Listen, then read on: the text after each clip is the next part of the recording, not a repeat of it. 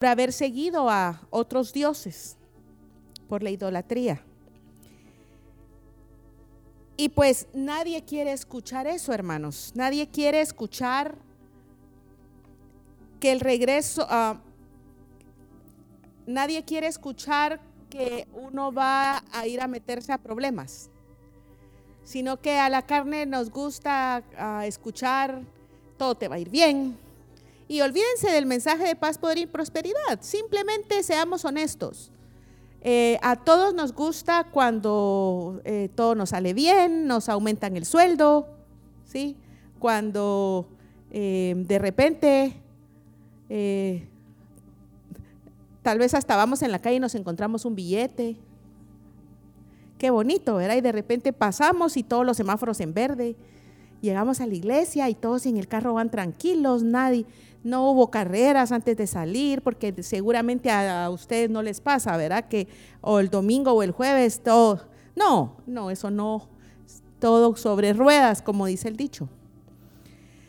Pero miren, él, Jeremías, no solo les profetizó eso, él también les habló del futuro glorioso de Sión, de cómo el Señor iba a escribir en, en las leyes de sus corazones. Pero el pueblo de Israel ya no escuchó eso.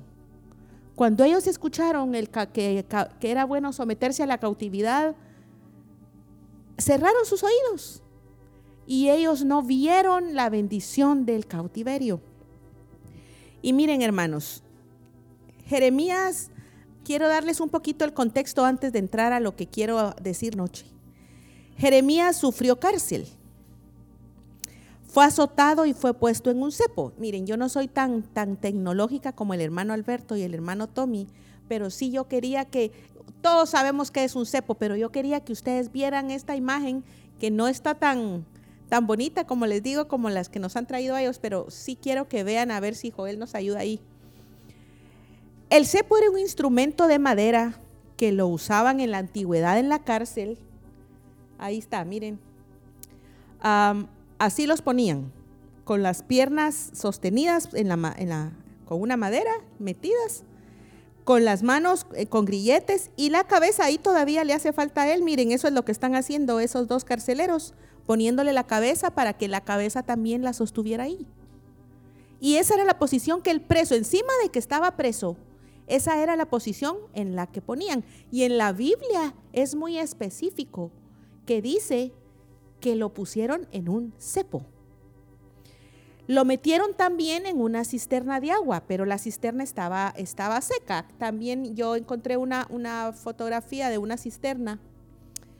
Eh, pero la Biblia también, miren, ay, casi no se ve por, por la oscuridad, pero eh, estas cisternas tenían un hoyo pequeño como los pozos, pero no son tanto como los pozos que conocemos hoy, que era como, como un, solo orificio hoyo, se podría decir, del mismo tamaño, sino que las cisternas del tiempo de antes, si ahí más o menos miran, eh, adentro era más amplio, ¿sí? No era que él estuviera como muy apretado, y ahí estaba el hoyo. Pero lo que dice en la Biblia es que no había agua, pero ¿qué había abajo? Cieno.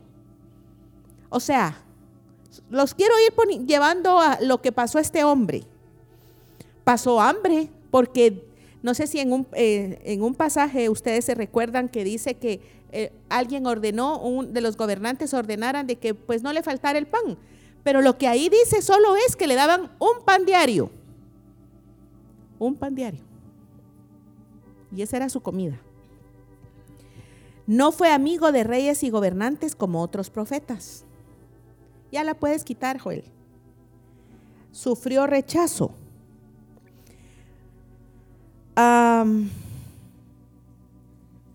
miren, cuando las cosas parecen ir bien y cuando las personas se encuentran en un punto de comodidad, ya sea material o espiritual, el mensaje de las pruebas, la cruz, el arrepentimiento de pecados resultan incómodas a la carne y hay una tendencia a rechazarlas. Jeremías experimentó este rechazo él mismo. Otro dato interesante, fíjense, no sé si ustedes sabían, me imagino que sí, es que él no murió en Israel, él murió en Egipto. Se cree que él murió en Egipto. Imagínense qué triste. Eh, no, no pudo morir en su tierra. Él mismo murió en ese tiempo en que ellos ah, estaban fuera de, de su tierra. Las palabras claves que yo podía encontrar del libro de Jeremías, hermanos, es escuchar, volverse, convertirse, arrepentirse, ramera, adulterio, maldad, pecado, corazón, abandonar, sanar, pacto. Todas esas son palabras. Si ustedes las piensan en conjunto, es el mensaje de Jeremías. Es interesante, hermanos, que él, bueno, él no solo escribió el libro de Jeremías, ¿verdad? Escribió Lamentaciones. Incluso fíjense que yo estudié un poquito que se cree que también él escribió, es interesante, el libro de Reyes. No es bien seguro, pero en muchos escritos antiguos judíos ah, parece que le acreditan a él, pero como no es algo muy seguro, los teólogos no le dan totalmente el crédito a él, porque lo que dice del libro de Reyes es autor desconocido pero como él vivió en ese tiempo de esos reyes. Y han escuchado ustedes la, eh, la Septuaginta, han escuchado. Parece que en esta parte de la Biblia, las palabras antes de empezar el libro de lamentaciones, porque las lamentaciones, todos sabemos, es un lamento que él escribió sobre la ciudad. Esta Septuaginta agrega esta leyenda, miren qué interesante.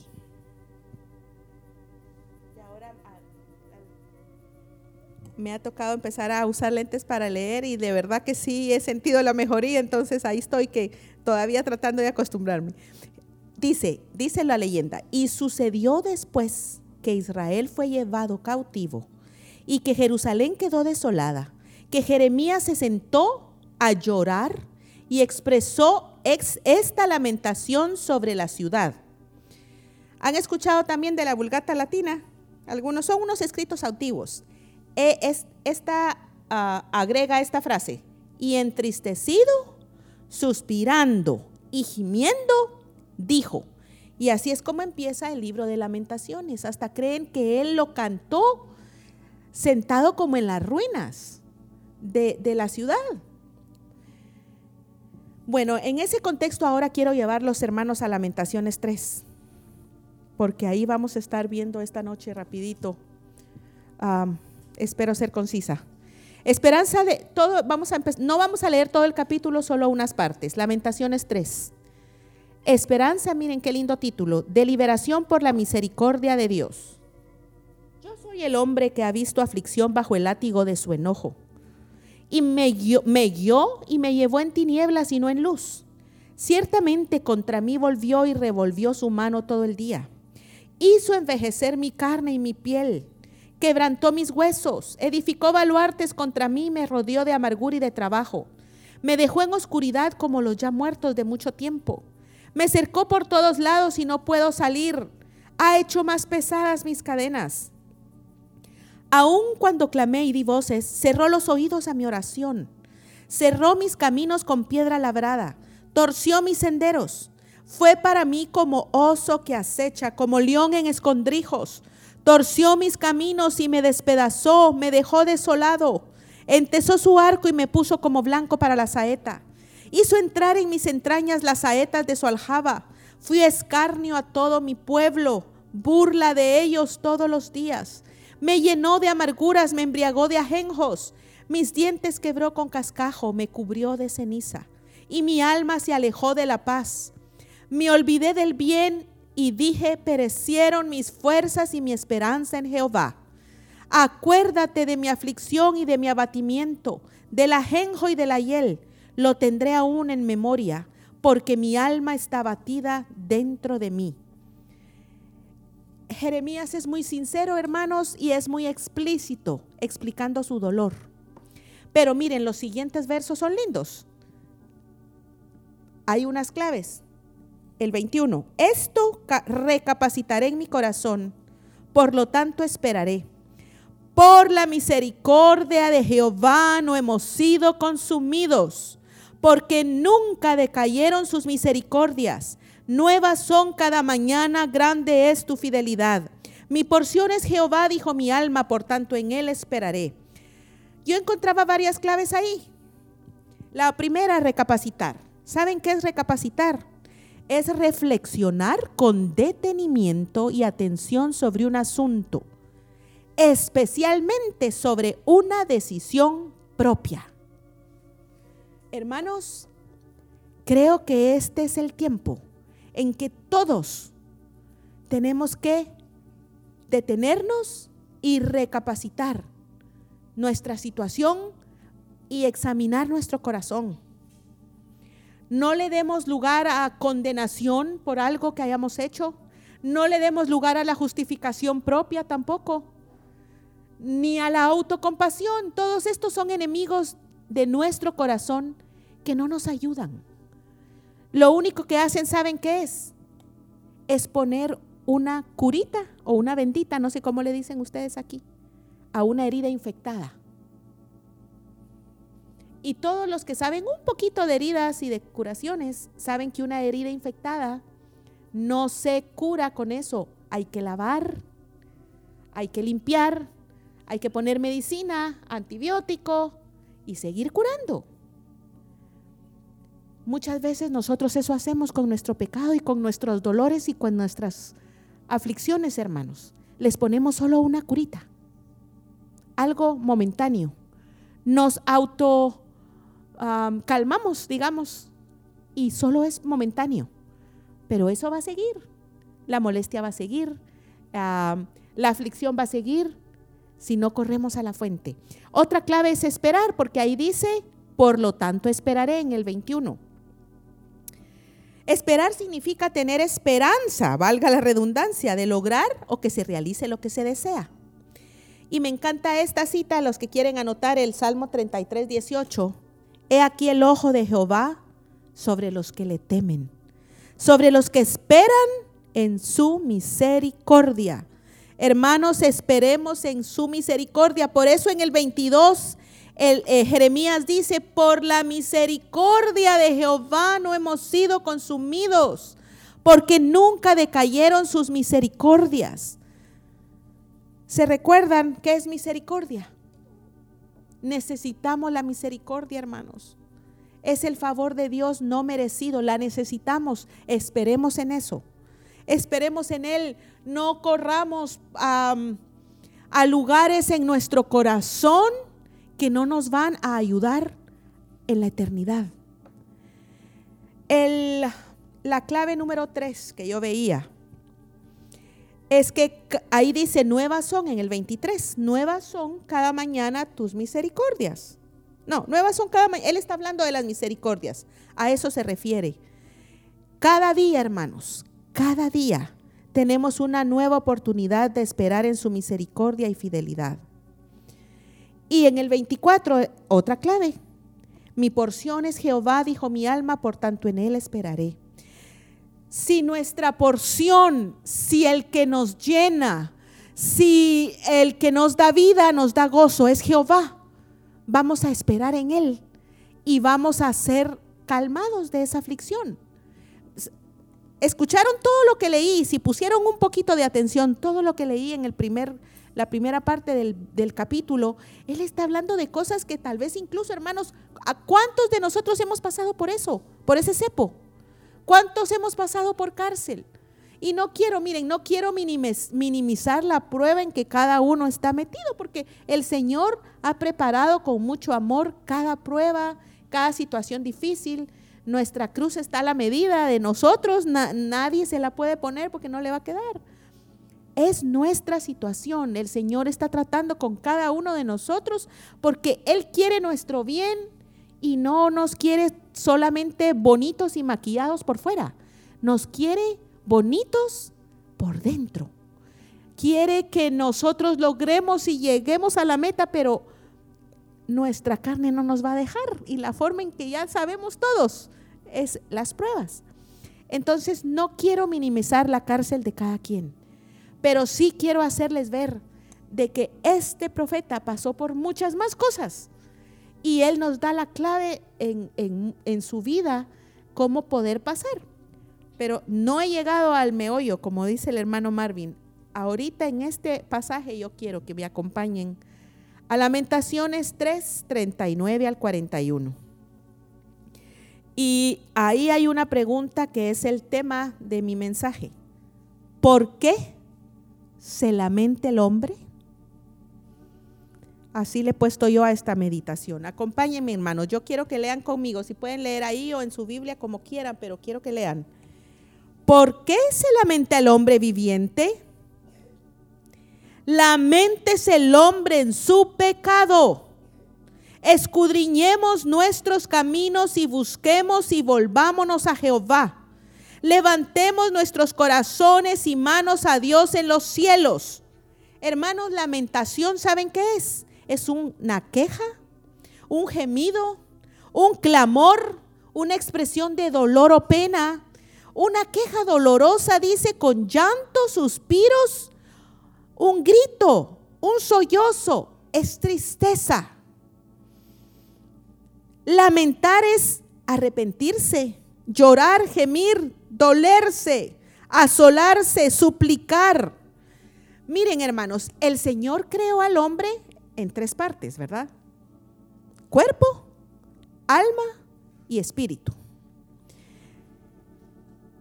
¿Y en dónde están nuestras emociones? ¿Qué lugar es el asiento de nuestras emociones? El alma, correcto. Miren, el Señor, el Señor no nos hizo como robots. Ahora está muy de moda eso de la inteligencia artificial, pero yo no sé si ustedes han tenido la oportunidad en algún video de ver cómo esos robots interactúan ahora con la gente, que la gente les pregunta cosas y responde y sí. Pero lo que no ha logrado toda esa eh, inteligencia artificial es recrear los sentimientos. Ellos no pueden sentir ni tristeza, ni alegría, no. Eso es algo que solo los seres humanos podemos. Y fíjense que Dios nos hizo de manera en que nosotros podamos sentir alegría y tristeza. Podamos sentir enojo, podamos sentir todos los sentimientos que ustedes puedan imaginarse. O sea que miren, la tristeza, el Señor la dejó por algo. El problema es que la tristeza no es un sentimiento placentero. ¿A cuántos de ustedes, levante la mano, quiénes de ustedes les gusta estar tristes? A nadie, ¿no? Nos gusta estar cerca de personas, incluso pues, vamos a una reunión y yo me recuerdo que hace un tiempo una mi hija me dijo, yo le pregunté por una persona, está re bien y cuando vamos a reuniones hasta nos gusta sentarnos cerca de él porque él es reameno y siempre tiene una experiencia, un chiste o algo. Cuando estás a la par de, esa persona, la pasas bien. ¿A cuántos de ustedes les gusta estar con personas así? Que los hacen sentir bien, que cuando están en una reunión ustedes están agradados por lo que esa persona habla. A nadie le gusta estar sentado a la par de alguien o hablar con alguien que está triste, que se queja, que todo le duele y entonces es una, una tristeza total toda la vida, ustedes les hablan y, solo palabras de tristeza y queja. No nos gusta, hermanos, así somos. Y miren, yo veía que la tristeza es producida por varios factores. Soledad, decepción, tal vez esperábamos algo y de repente nos dimos cuenta que no era. Rechazo. En mucho, cuando somos rechazados de una u otra manera, hay muchas formas de rechazo. Produce tristeza en nuestro corazón. Tal vez no somos tomados en cuenta, nuestra opinión no es tomada en cuenta. Sentimos rechazo, hay tristeza. Perder algo o alguien importante en la vida nos produce tristeza. Y todo esto, hermanos, en cierto sentido no es malo. Así, ese es el resultado. Nos pasa esto y este es el resultado. Una enfermedad produce tristeza, claro problemas financieros, problemas familiares. Pero hay algo que aquí el profeta dice. ¿Qué es lo que produce la... Si, si de algo nos vamos a entristecer, ¿de qué es, hermanos? Del pecado.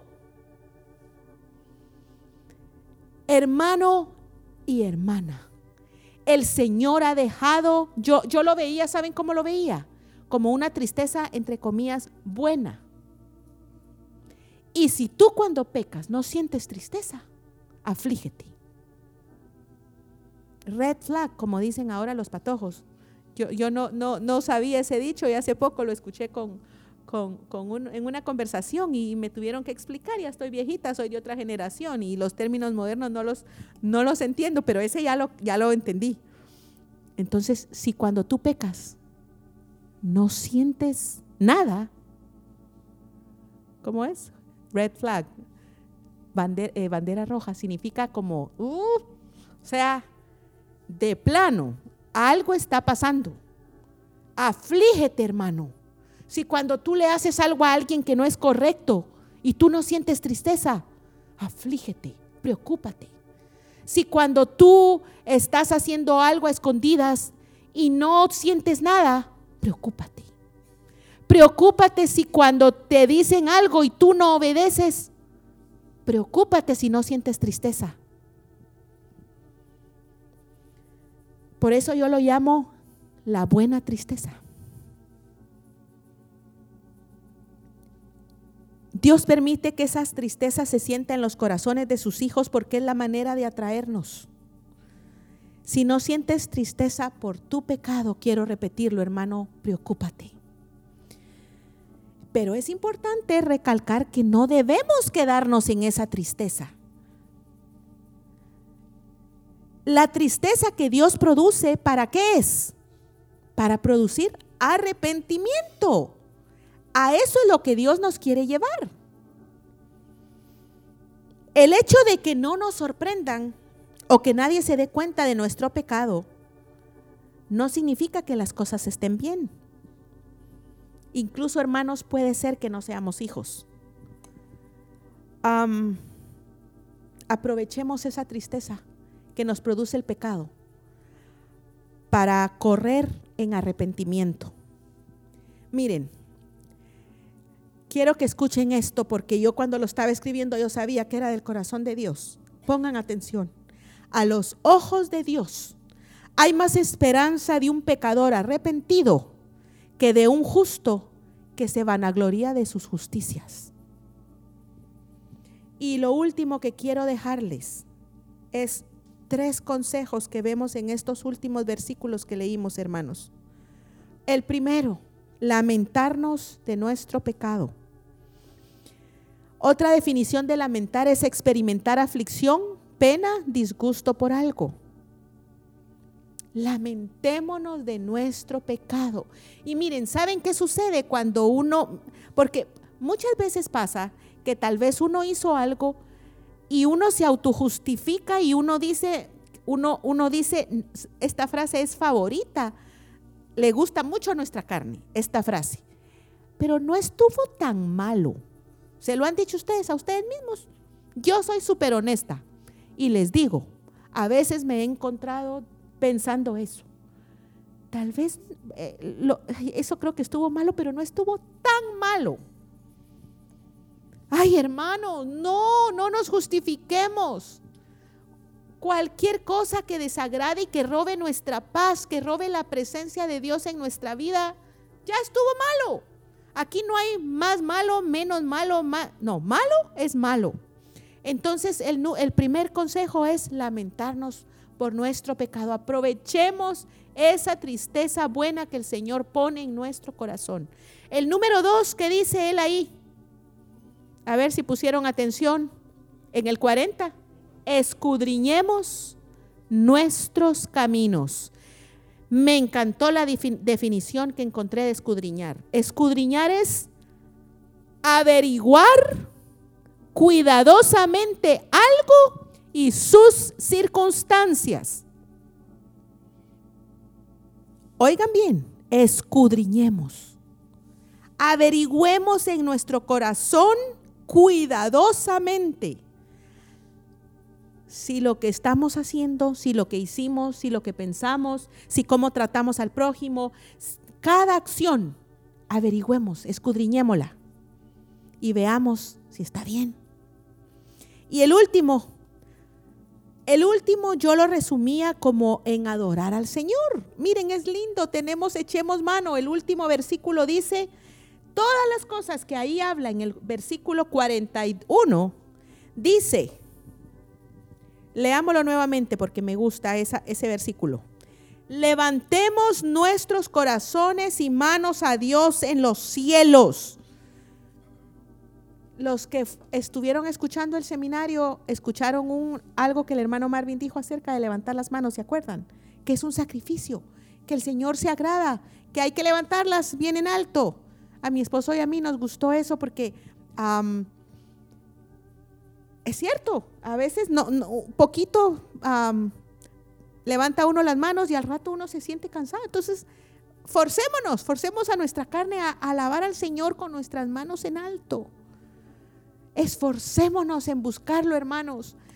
Como les digo, no quiero dejarlos, quiero que esta noche, si ustedes se van a llevar algo, es que cuando sea cual sea tu situación, creo que no se compara a la que vivió Jeremías. Sea cual sea.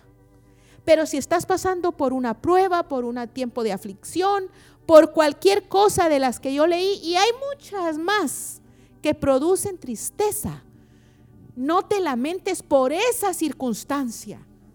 No te lamentes por, porque, porque tal vez no tienes el último celular. No te lamentes porque tal vez no te puedes ir de vacaciones a la isla de Santorini.